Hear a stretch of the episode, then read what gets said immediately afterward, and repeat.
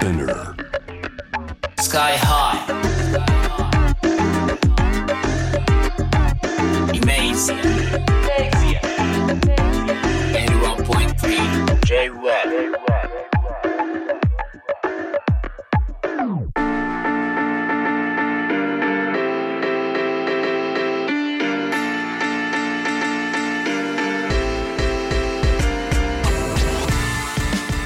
イメージアラッパーのスカイハイです、えーこの頃は僕あのスカイハイがですねあのヒップホップとかラップミュージック本当にこう世界で一番大きなシェアの音楽になって久しいですけれどもその中でもアジアが面白いぞっていうわけでこうやってきたわけなんですけれども今日はあのロンドン在住の日本人アーティストリナ沢山さんにあのインタビューできるということでねこれ非常にありがたいですね。あのロンドン今も在住ですね。あの4歳くらいからロンドンにこういらっしゃるんでしたっけ？で13歳から音楽活動開始ンブリッジ大学卒業後本格的にアーティスト活動を始めるっていう。あの本当にあのアーティスト写真からねミュージックビデオからあのいろんなとこから強烈なメッセージと強烈なビジュアルとそして、えーこの音楽があるという形で1975のねあのダーティーヒットからこうリリースされてる。そんなリナ沢山さん。今日は、えーここからリナ沢山さんにリメリモートインタビューをねしてみたいと思いますよ。通訳はナビゲーター落合俊介さん。よろしくお願いいたします。よろしくお願いします。では早速リナ沢山さんにつなげてみようと思います。よろしくお願いします。よろしくお願いします。こんにちは。こんにちは。そうですよね。えっとよ4歳くらいからあのイギリスにずっと住んでらっしゃるっていうはい。ことですもんねそうです。Yes Yes. Yes. でもすごい Yes あの 日本語も言語的には全然あの問題なく操られているそうそうですね。一応なんかこう会話の中の日本語ははい大丈夫なんだけど、ちょっとインタビューのあの質問でちょっと突っかかっちゃう時があって、その時はちょっと英語にあの戻っちゃうんだけど、やっぱ英語の方がかあの楽なんで。はいはいはいけど、あのずっとあのおあのお母さんがずっと日本語を喋ってたんで、そうでね私もなんか補習校とか日本人学校も行ったので、ちょっと、まあ覚えてるは覚えてるんですけど、あのなんか自分の中では結構なまってるなっても思いますね。いやすごいあのねあの綺麗な発音の日本語お母さんに新潟の方なんですもんねそうです。あのそしてロンドンでこうずっとこう生活されてあのなんかあの椎名林檎さんとか宇多田ヒカルさんとか影響を受けたアーティストでこう挙げられてらっしゃったのをこうあの散見したんですけどもあの活動の場としてあの日本っていうのは選択肢にはあなかったあったなかったんですか？どうどうなんだろうな？あじゃあここ英語で言っていいですか？はいあ大丈夫ですす。はい。えっと、yeah, so um, I actually weirdly, I think I took part in some like AVEC summer school when I was like 13 in Japan. へー Um, but yeah, because I just wasn't living in Japan, so I was so much more used to London. I あのー Kind まあ of ちょっと 13歳の時にね ABEX のそのサマースクールみたいなところで音楽を勉強して、えーわけなんですけれどあのでもやっぱり日本の音楽業界と UK の音楽業界ってやっぱりちょっとだいぶ仕組みがあの違うみたいで。そうでね、うんで、まあ、やっぱり自分はその UK の、まあ、ポップシーンで、まあ、かなり競争率が、えー高いけれどそういうところで、あのーチャレンジしてもし成功したらまた日本の人たちにもあの聞いてもらえるだろうなっていう。だから、まあ、勝負の場所としてその最初にロンドンを選びました、まあでもなんか本当結果としては非常にねあの一番いい形のキャリアの積まれ方だと思うしあのお日本もねう緩やかにそういう流れはできてくるし風通しの良さとかはあのあ日本から見てるとやっぱりそういうあの他の国のシーンあのアジアの他の国だったりもそうだけど特にやっぱあ UK、US とかはそういうかなんかクリエーションの風通しの良さみたいなのはねあのありそうに感じるんだけどあの実際に体感したわけじゃないからなんかそれはちょっと聞いてみたいかな。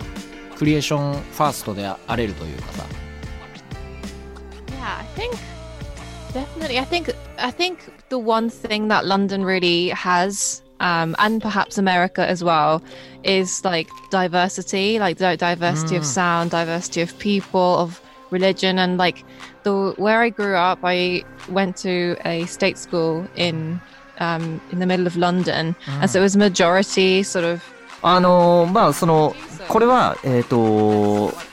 音楽のその土壌に関して言うとちょっとアメリカともやっぱりロンドンって違って、そうですよね。何が何が違うかっていうとやっぱりダイバーシティがすごいやっぱり人種、もう多人種だし、まあ、文化の成り立ちがそうだもんね。そう宗教観も、うん。まあいろんなそれぞれ、えー持ってるしであの彼女が行っていた学校はクリスチャンの、え学校だったんだけれどでもほとんどその白人よりもそのマイノリティの、その人種の人たちの方が多かったと。うん。であのキリスト教の学校だったからそのゴスペルの合唱部があってそういうところで歌ったりとかして。クワイヤーですね。まあ、クワイアそういったあの素養が今の自分の音楽にも、うんあの通じてるんじゃないかと、うんで日本の音楽に関しては日本でその音を作ったクリエイトしたことがないから、まあ自分は言い切ることはできないけれど音楽を聴く限りすごい日本独特のうんその曲作りのそのセオリーみたいなのがあったりとか。A、B、サビみたいな展開とかね。うんそういうその構築の仕方がとてもあのユニークだしで10歳までその日本人学校に彼女は行ってたから、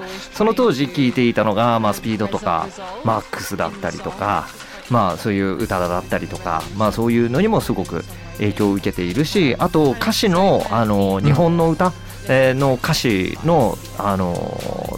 使い方とかがすごく良くて、昔あの椎名林檎さん聞いてた時は聞いてた時は何歌ってるか分かんなかったんだけれどじっくり歌詞とかを読んでみると素晴らしいことを歌っているし、うんうんそれはその宇多田ヒカルさんにも、そうだよね。あの通ずるものがあるっていうふうにねうん言ってましたね。あの宇多田ヒカルさんはインタビューでこうあの日本人が音楽に求めてるものは歌詞と声だっていうことを昔言ってたのが僕すごいあの印象的だったんだけどあのあの光くらいの時かな？に言ってたんだよね。あのそうあったんだけどあのリナさんのその楽曲ってものすごいあの、ま、混ざりがすごいなと思ったのがすごい印象的だったんですけどメッセージも強いしあのあササウンドは混ざりがすごいしメッセージは強いものがあるしビジュアルもあのインパクトがすごいこうあると思うのでこう語られるポイント本当にいっぱいあると思うんだけどもちろんそのメッセージの部分が強かったりもするかもしれないんだけど語られる場所場所はいっぱいあると思うんだけど皆さんがそのあアートとかクリエイトするにあたって、あの一番大切にしてることって何なんだろうと思って。Definitely lyrics and melody. I think with my latest album, the genre is so eclectic and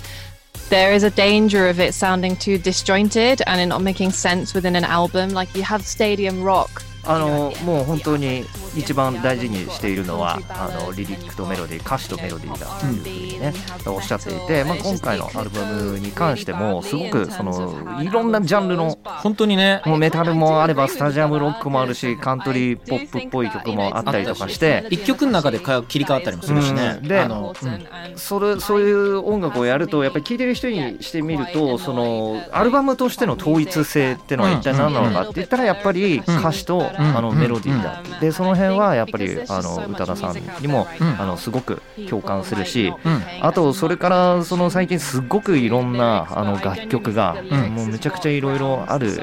中でうん。そのもう歌詞さえ良ければこの曲本当にもっといい曲になるのにっていうようなこともあの耳にするようになるしやっぱり歌詞いい歌詞っていうのがその曲を長く愛される曲になるっていうことに関してはすごい絶対必要不可欠なものだとうん。いうふうにおっしゃってます。確かに。サウンドそうメタルの話とかでちょっと確かに思い出したんだけどな。STFU とかのさあのバースはすごいこうメタルみたいなギターが入ってあのフックのあの言ったらあのを、まあ、ストレートにねぶつける瞬間にあのスッとこう軽くなる感じとかのあのサウンドの切り替わりとかはあのおすごい特徴的だなと思ったしあなんかこうあのいやいやそんなもう感想を言わせていただいてこちらこそ なんかそういう点すごい激しい展開だと思ったんだけどあれはなんかどうなんかどうどういうアイディア？なんかどっから生まれたアイディアなんだろうと思って Um, I, I kind of like making people laugh, I Mm. think. And I think you can discuss serious things very in a comical, satirical way. なんかあのとにかくその.何かを表現するときに笑いっていうのが一つのそのキーワードに彼女の中にあってで結構シリアスなうんことをそのコミカルにうん伝えるっていうまあコンセプトがこのアルバムの他の曲にもあるしうんうん。あのーそういったそのなんて言うんだろうこのアルバムの中で歌ってることっていうのは彼女の家族のことだったりとかアイデンティティのことだったりとかあとは精神状態だったりとか結構非常にこうパーソナルなものを歌っているんだけれどだけどそれをすごくあのポップに軽やかにコミカルに表現したりとか。あとはそのなんていうの世の中のその大きな資本主義だったりとか、うん。この消費社会だったりとかっていうことに対しても軽やかにシニカルに。まあそういうそのイギリスならではのそのヒうん。ューモアセンユーモアセンスみたいな、えーものを表現しているという大事なことをこうコミカルにシリアスなことをコミカルに伝えるっていう。イギリスのコミカルっていうとやっぱミスター・ビンが最初に浮かんじゃう俺が世代なのかな。いやなんか結構 The, The Office っぽいもももうちょっと The Office みたいな感じ。うん。Office って日本でやってるかな。いや俺ね見たことないですけどちょっと今の話あ興味が湧きました。そう、ん、なそう。んか結構すごいドライな感じで。へえあーなんかイメージはなんとなく浮かびましたでもこの楽曲、そうだよね。いやなんか実際にそのあのんこうあの大きなこう規模でのマイノリティを歌われてるんだけど、まあ、実際にあの日本に生活しててまあ言ったらあの同じ、えー肌の色とか目の色の人が多い環境で育ってる俺でもやっぱこうあのお肩書きでこう全てをこう決めるような発言をされることとかが非常に多かったりしたから被差別意識みたいなものはやっぱずっとこう根強くいてそれに結構苛まれてたりもしたんだけどなんかそういうのはすごいこう救われる気持ちになるしあの Oh. いやなんかすごいあの救われた人はたくさんいると思うんだけど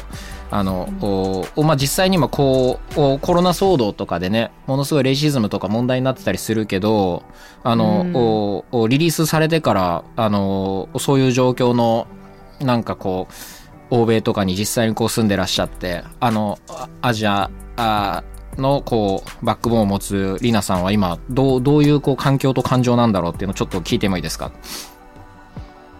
？Yeah, I mean, I think it's really interesting because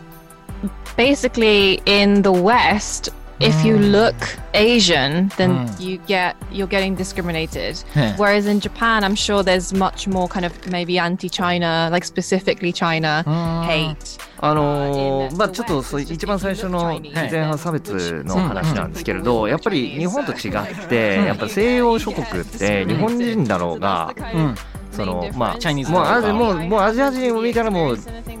中国の方みたいな感じのあの見られ方をしちゃうからまああのリナさん自身はそのまだそういったことに直面はしていないけれどそのまあウーバーの配達員の人がそのまあね、そのお客さんに頼んだお客さんがアジア人でどこどこから来たんだっつって香港って言ったらもうそのブーンって行っちゃったみたいいやあったあった。僕、ええ。LA であのウーバー呼んだ時にそれあったね。あのあの嘘。いや Where, where from? って言われて。であのジャパンって言ったらあ OKOK っつって乗せてくれた時やったんだけど。そうあその時になんか、えーあのなんかななんなんかあれみたいな話聞いたらやっぱまあなんかそういうあの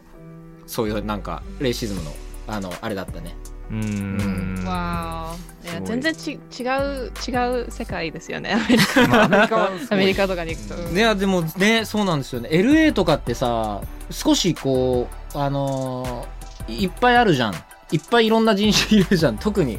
なんか、アジア人多いよね。そうアジア人多いからもっとあのあれかなと思ったんだけど。あでもやっぱまあすまあおじいちゃんだったけどこういうそういうことは言う人は言うよなとは思いながら。ううん。うんん、もうアメリカは言う時は言うって感じですよね。でもさウーバーなんてさだそういうことやったら星星さ、うん。下げられるレート下げられちゃうから、うん。自分も損なのになとか 思うけどうね、ん。ねえ、うん。don't care って感じだよね。本当に、でまああといやいやいや、であの後半の話だと今はすごくこのアーティストとして活動していくっていうことに関しては非常にその興味深い、うん。あのうん時期ではあると。であのースカイハイさんがその今度ね、えーご自宅からはい。そのライブをするっていう話も聞いてますし。でそういったこともちょうど自分でもやろうかなっていうふうに思っていたし、あとは特にそのリナさんのそのアメリカツアーの計画が全く立たないということで、9月に予定していたものもちょっとアメリカの状況を鑑みると9月今の段階で9月に行けるかどうかっていうのもね、あの非常に判断をするのが難しい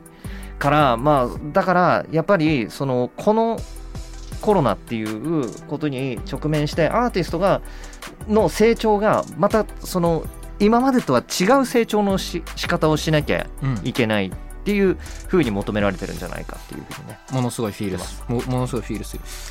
いやでも本当にあのおそんな話うとかの中でそのキャリアのスタスタートっていうかさあのダーティーヒットからこうリリースされてたりすることもあのノーロームがそうあの前ララジオ出てくれたりしたこともあって、あのあそうなんだ。そうなんですよ。あダーティーヒットってあのそうそそノーロームもあのフィリピンだったりするからさあのそういうのもあったんだけどダーティーヒットとこう仕事することになったこう経緯とかってどういう感じだったんだろうっていうのを改めてこうあのお届けしてもらってもいいですか？Yeah. Well, I was trying to look for a label for this album uh, for about two years, really. Um, I had signed several singles to certain um, labels, but I, I hadn't committed any albums. So I was technically independent um, all the way up until late 2019, at which point the album was about 80% done. まああのこのアルバムをそのリリースするにあたって2年ぐらいそのずっとインディあのレーベルを探してどこから 出そうかっていうことをずっと探していってもう80%くらいっつってでシングルもそのインディペンデントでずっと出していろんなところからだいろんなところで契約はしていたんだけれどアルバムの契約っていうのはなかったっていうことでで1個そのもうこれで契約何個かあった中でそのもうかなり具体的に現実的に進んだうん。その契約があってでその時点ではだいたい80%ぐらうん。いそのアルバムが終わっていてでそのいざその弁護士だったりとか揃えてその契約書にサインをしようっていうタイミングで STFU をその先方が聞いた時にちょっとこれはもうリリースできないって言って契約が 2回落ちちゃったと。でそれであのまあでも他にもいろんなそのオファーがあった中で、うんまあちょっと自分にその自分のそのアーティストの価値と価値っていうのもそのだんだんその年を重ねていったことによってそのまあ経験も積んできたから、その自分の価値みたいなのを本当に評価してくれるところっていうところとあの契約したかったと。でその中にダーティーヒットを紹介されてで STFU を聞いてもらったらもうこれも最高じゃないかみたいな感じで、で結構そのマインドも一緒にあここだったらあのアーティスト重視だしその「The 1975」とかのやってることもあのリナさん的にはすごくその好きだったし。いい話うんここで契約を決めようっていうことで、うん。まあ、一番いいところと決められたと。ね。で、まあ、日本ではあの ABEX っていう、ね。さっきもその13歳の時に サマースクールで。通っていた ABEX とも契約できたし、うん。まあすごく最高な状況だというふうに。なるよなるもんだな人生 でも。It's crazy. 本当に もう。Amazing. うん。なんかたまに、こう、私、デビューアルバム29歳で、まあうんうん。女性で、うん。ポップの中で、ポップ業界の中でこう出すっていうのは、うん。なんだろう。なんか私がちっちゃい時はなんかすごいみんな17歳でこう契約してみんなうんうん。うん歳までにもうドドカーンとこうデビューしてないと、あの全然にサクセスフルにならないっていうのをずっと思ってて、私もう年取りすぎとかってずっとまあそういうのがコンプレックスにずっとなっててけど、うん。やっぱその29歳じゃなかったらなんかいい契そのダーティヘッドともいい契約できなかったし、こうんうん。のこういうアルバムも書けなかったと思いますね。だからあのミュージシャンあのうん目指してる人とかも頑張っ頑張ってほしいですね。まあ全然うん。年とか気にしないで頑張ってほしいです。ね、そのタイミングでねあるもんね。そのなんかやるべき表現というかなんかやるべきことあやるじゃあそその話最後に聞いて終わりにする感じでいいかななんかうんうん。そうあの歌うべきことっていうことで言えばその今回のアルバムまああのファミリーネームがこうあの付けられたアルバムだし内容としてもあのおおまあルーツ掘り下げたところからねあの表現としてすごいこうあの根っこにある部分なのかなと思ったんだけどそれを経て次とかはなんかどういうことを歌っていこうみたいなプランってあったりするんですかね Oh, I don't know. well, like, so, like, I think because the album's been doing really well and everyone's really connecting with it and really loving it, which is amazing. But I think the number one question I get is what's next? I don't know. oh, I don't know. I think I think あの今一番このアルバムのがすごくいい状況で皆さんにあのたくさん聞いてもらっていて一番される質問が次は何なのっていう次どうするのっていう話なんですけれど正直言ってわからないっていうなのが答えなんですがまあこうしたねえ状況その世界が数ヶ月動きを止めるとかこういったその状況というのは非常にソングライターとしてインスピレーションがあの高まる、えー状況でもあるし。であの普段はそのいろんな本を読んだりとか映画を見たりとかしてすごく影響されてそれが曲にあの反映されたりとかするわけなんですが一方その自分の名前のアルバム出してでそのステージネーム、まあ、いわゆる芸名とかも自分の本名でやっている中でそういった状況が作られてくるとすごく自分に執着しちゃうっていうことがあって自分自分になっちゃってその出てくるものも自分になっちゃうからでそれはちょっと避けたいからまあようやくねこういう状況の中でまあちょっとまずは本を読んだりとか好きなポッドキャストを聞いたりとかして他の人の意見を頭の中にまず入れたりとか他の人の考え方を頭の中に入れることが第一歩のそのまあちょっとよち次へのよちよち歩きのステップだと思うと。ベビーステップが。うん、でまあその前に、えー、とこのアルバムの中に収録されなかった曲もあるから、まあ、多分それをあのまず聞いてもらってうん。でその間にちょっと自分のその次の、えー創作の方に考えをまとめていこうかなというふうにちょちょっと時間稼ぎみたいな感じでね 言ってましたけど。すごいあの美しい考え方だと思うしあの楽しみにしています。あありがとうございます。あ。りがとうございますじゃあ次日本に来たときあの行った時、ぜひぜひぜひ。会えるといいです。はい Yeah, お待ちしてます。Thank you so much. Thank you so much ありがとう。今回はロンドンからリーナさん山さんありがとうございました。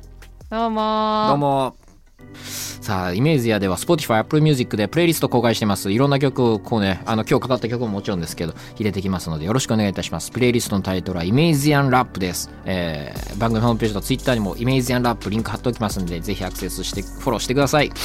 ナビゲーター僕スカイハイでした。落合俊介さんありがとうございました。ありがとうございました。いえ